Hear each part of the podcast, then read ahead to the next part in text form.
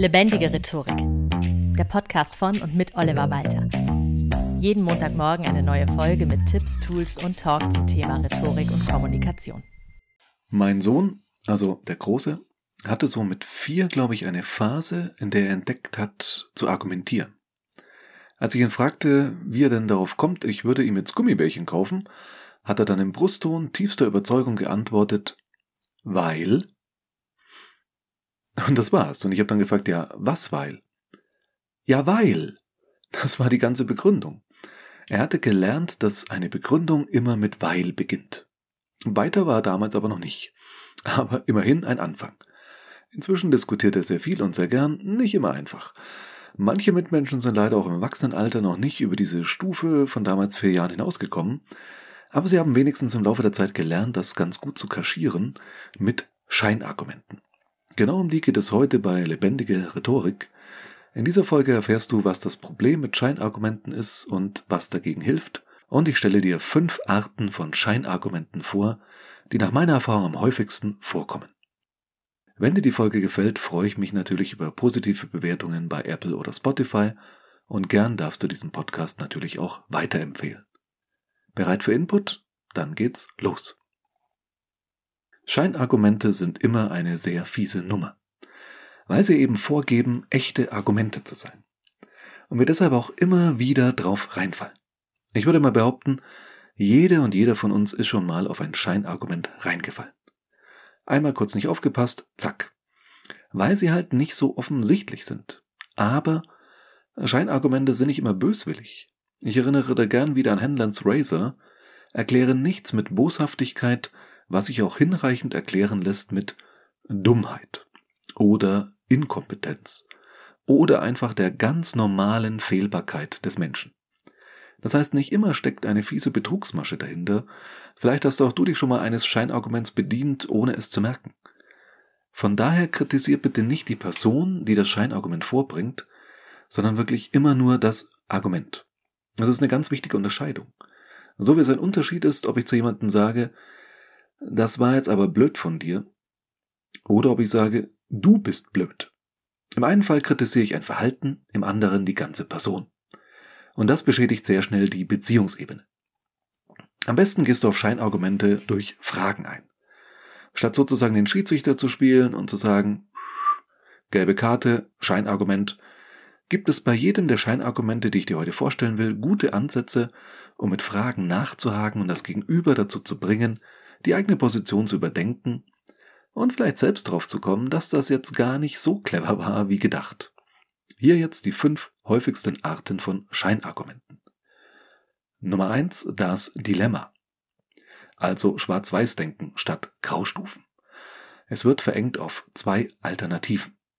Das ist die Extremform der sogenannten Bounded Rationality bei Entscheidungen. Also in der Entscheidungstheorie spricht man von Bounded Rationality, von begrenzter Rationalität das bedeutet, man sieht immer nur eine bestimmte Anzahl an Optionen, obwohl es noch ganz, ganz viele andere gibt, die wir schon von vornherein ausschließen, weil sie sich nicht erprobt haben in der Vergangenheit oder weil wir da gar nicht dran denken oder weil sie in unseren Lösungsansätzen einfach grundsätzlich nicht vorkommen.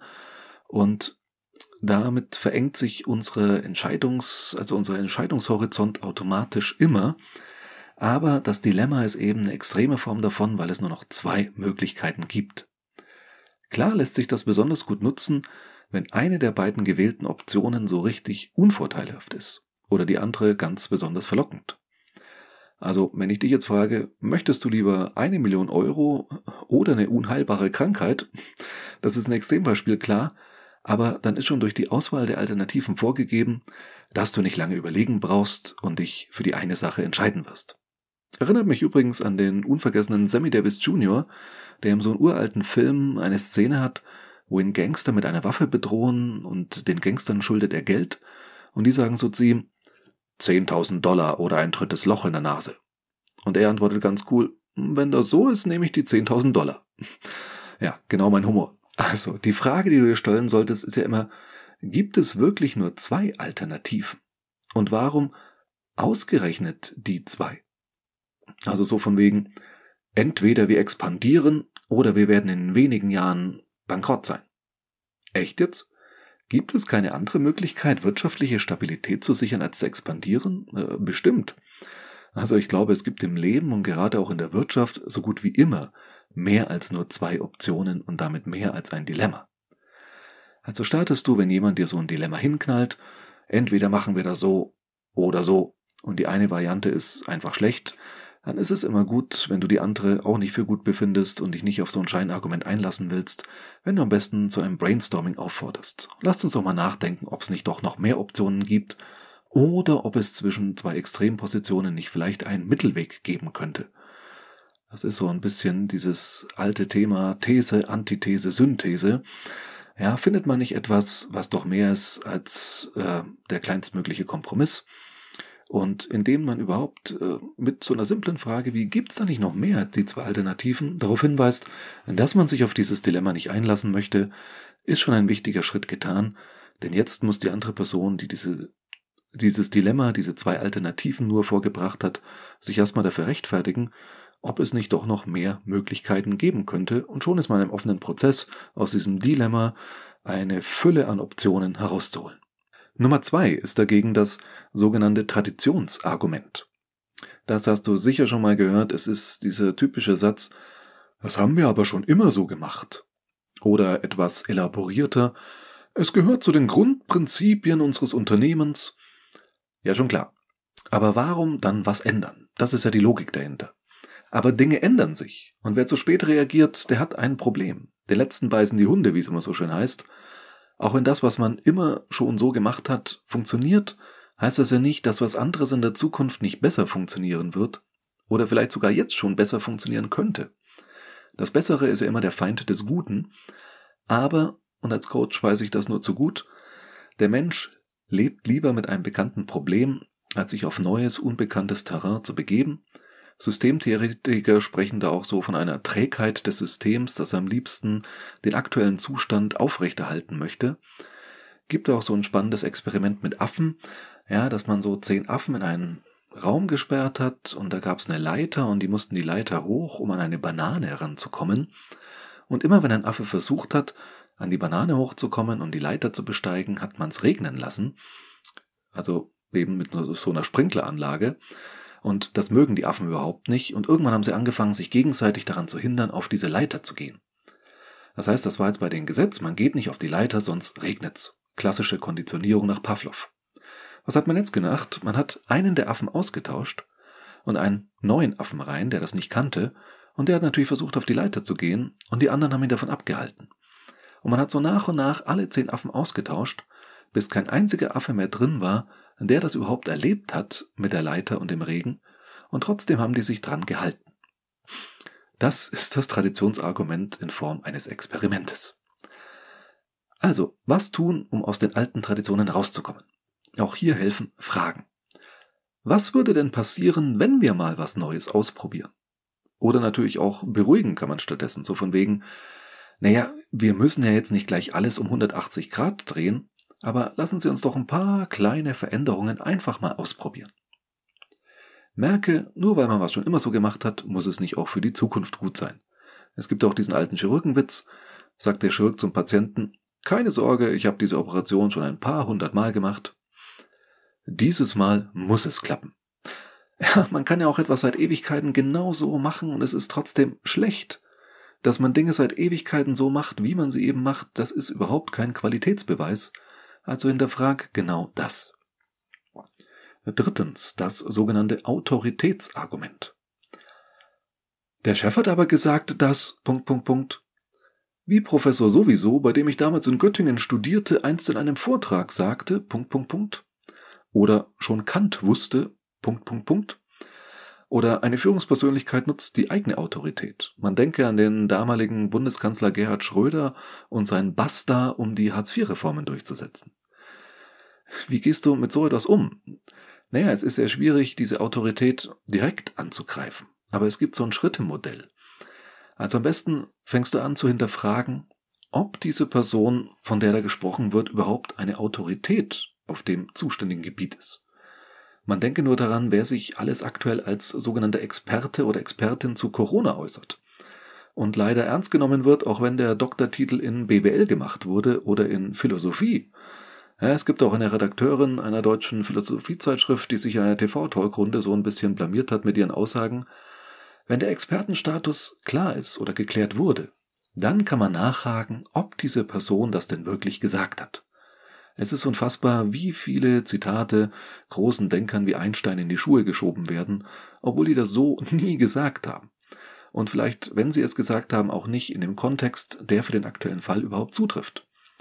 Und ob diese Person das auch heute noch so sehen würde, ist ja gerade bei historischen Persönlichkeiten, die teilweise hunderte Jahre tot sind, dann schon auch sehr fraglich. Manchmal wird allerdings auch die schiere Masse als Autorität bemüht. Also alle anderen haben gesagt, sie sehen das genauso wie ich. Ja gut, wenn alle das so sehen, können sich auch alle zusammen halt hart irren. Trotzdem schwierig gegen so eine Schwarmintelligenz anzuargumentieren. Aber umso wichtiger ist es. Am besten wechselst du direkt zu einem Sachargument und ignorierst so einen Einwand auch ganz elegant. Du kannst mir natürlich auch Beispiele bringen, wie zum Beispiel, dass ja auch alle dachten, die Sonne drehe sich um die Erde bis Kopernikus herausfand, dass es andersherum ist, und dann haben ihm erstmal lange alle nicht geglaubt, und so nach und nach Galileo Galilei und diese Geschichten, ja, bis sich sich irgendwann durchgesetzt hat und man festgestellt hat, ups, ein paar wenige hatten recht, die breite Masse der Menschen hat sich geirrt. Solche Beispiele können auch helfen, um solche Argumente aufzuweichen. Nummer vier: Übersteigerung ins Absurde. Ein Argument wird gebracht und man zeigt Konsequenzen, zum Beispiel einer bestimmten Handlung auf und übertreibt sein Beispiel ins Maßlose, um es ganz besonders drastisch aussehen zu lassen. Also dieser klassische Satz, den fast jeder von uns von den Eltern mal gehört hat, wenn alle anderen aus dem Fenster springen, springst du dann auch aus dem Fenster? Ja, so ein Schwachsinn. Warum sollten alle plötzlich anfangen, aus dem Fenster zu springen? Oder solche Sätze, die dann gern gebracht werden, das würde dem Verfall der Sitten Tür und Tor öffnen. Oder tatsächlich, was kommt als nächstes? Heiratet man irgendwann sein Haustier? Hat tatsächlich so ähnlich ein Politiker einer konservativen Partei so gesagt, als es um die Konsequenzen aus der Ehe für alle ging.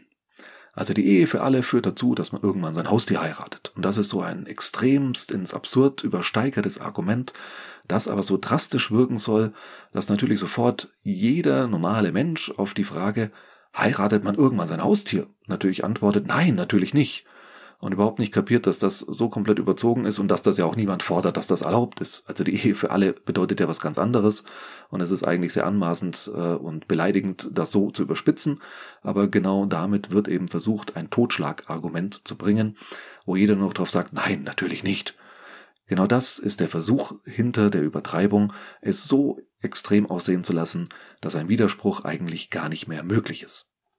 Da hilft am ersten eine Relativierung und Versachlichung, auch zum Beispiel die Frage danach, ob die Folgen wirklich so gravierend sein würden. Man kann auch gern Statistiken bemühen, wenn es zum jeweiligen Thema welche gibt. Oder eben auch der Hinweis, jetzt gehen wir halt mal nicht vom rein theoretischen Worst Case aus, lassen wir die Kirche mal im Dorf und so weiter. Man darf also mal mehr, mal minder durch die Blume darauf hinweisen, dass das jetzt schon echt übertrieben ist. Auch die Frage, wie kommst du eigentlich drauf, dass es gleich so weit kommen wird? Kann helfen, um wieder mal den Rechtfertigungsdruck umzudrehen und ihm beim Gegenüber zu lassen und diesem Menschen quasi sein Scheinargument zu erschweren. Fünftens. Ablenkungsmanöver jeder Art. Es werden Argumente gebracht, die gar keine Argumente sind. Hier sind wir sehr deutlich bei dem Beispiel meines damals vierjährigen Sohnes und dem Weil. Ja, solche Dinge nach Wahlen zum Beispiel bei PolitikerInnen-Interviews, da kommt dann sowas wie, Woran liegen denn die Gründe für die hohen Stimmenverluste Ihrer Partei?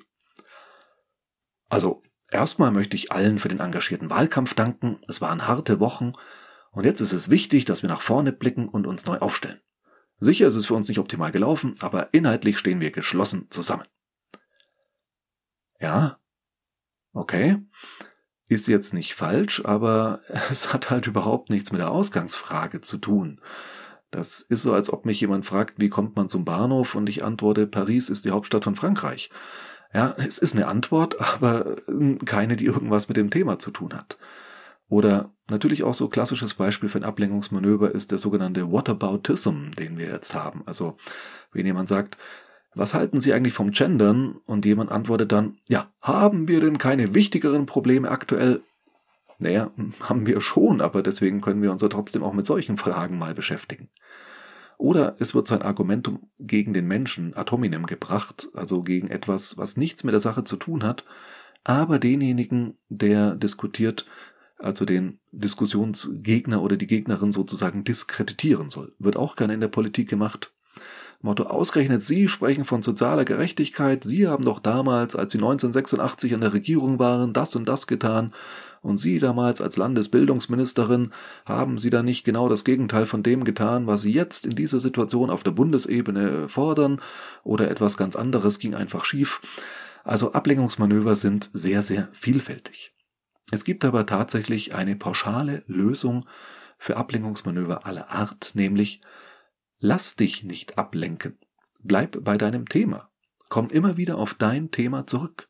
Da sagst du was wie, interessanter Punkt, guter Ansatz, aber wo waren wir gerade? Ach ja, Punkt, Punkt, Punkt.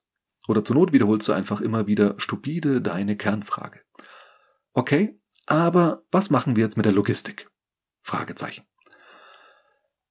Das waren mal fünf Scheinargumente, die immer wieder vorkommen und wo es ganz wichtig ist, sie zu hinterfragen und nicht drauf reinzufallen. Entsprechend auch die Hausaufgabe der Woche. Achte mal in deinem Umfeld, aber auch im TV bei Polit-Talkshows, die bieten da wunderbares Anschauungsmaterial oder auch zum Beispiel Fußballinterviews darauf, wie oft Scheinargumente wirklich vorkommen und du wirst im Laufe der Zeit so ein Gespür dafür entwickeln und Scheinargumente viel schneller und zuverlässiger erkennen. Wenn du mit mir an deiner Argumentation oder allgemein an deiner Rhetorik arbeiten möchtest, dann kontaktiere mich sehr gern. Mehr Infos auf lebendigerhetorik.de. Vielen Dank fürs Zuhören und bis zum nächsten Mal. Das war Lebendige Rhetorik, der Podcast von und mit Oliver Walter. Jeden Montagmorgen eine neue Folge mit Tipps, Tools und Talk zum Thema Rhetorik und Kommunikation.